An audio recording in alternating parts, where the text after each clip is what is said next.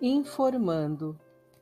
A segunda categoria de propósitos construtivos é ajudar os que estão sendo ou foram adversamente afetados pelo comportamento do sujeito.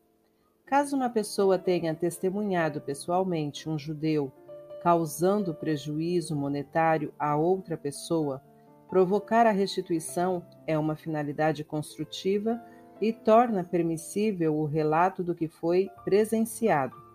Após ter verificado se os fatos estavam corretos, deve-se determinar o que resultará do relato da informação e se a halahá justifica ou não obter esse resultado.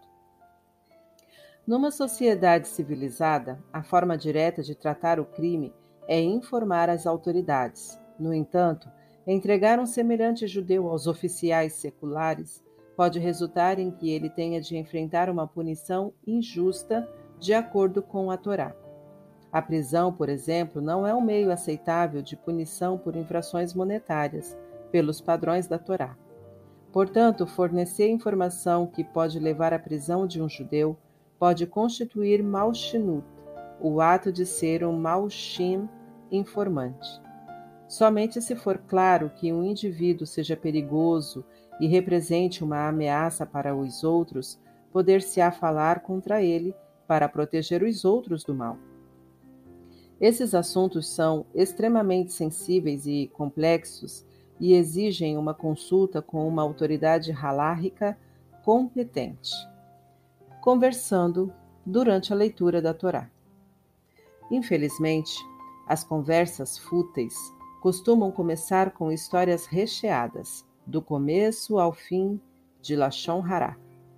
Quando mantidas na sinagoga, essas conversas geralmente começam antes da leitura da Torá, mas quando a leitura começa, quem fala continua sua narrativa para falar Lashon Hará, inclusive enquanto as palavras de nossa Sagrada Torá estão sendo lidas.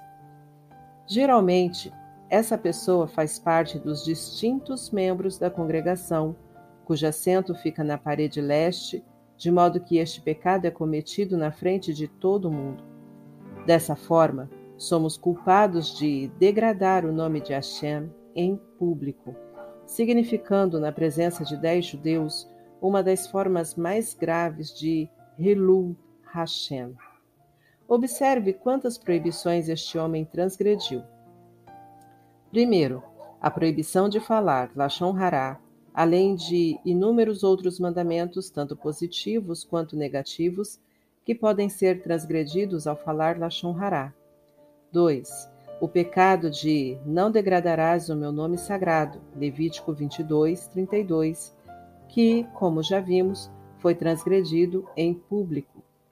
3. Ignorou a leitura da Torá, mesmo tendo perdido um único versículo ou até uma única palavra seu pecado é enorme, porque os nossos sábios consideram pecado grave ir embora da sinagoga durante a leitura da Torá. Tanto maior será com a pessoa estando presente no Beit HaKnesset, sinagoga, e cuja ânsia por futilidades e lashon hará faz com que ela ignore a palavra do Deus vivo. Geralmente isso acontece no Shabat, quando o pecado é muito maior que num dia de semana, como afirmam muitas obras sagradas. A tudo isso acrescenta-se o pecado de manter conversas levianas no Beit HaKnesset ou no Beit Midrash, que é um grande pecado, como explica o Shulchan Aruch, e certamente quando a conversa é Lashon Hará.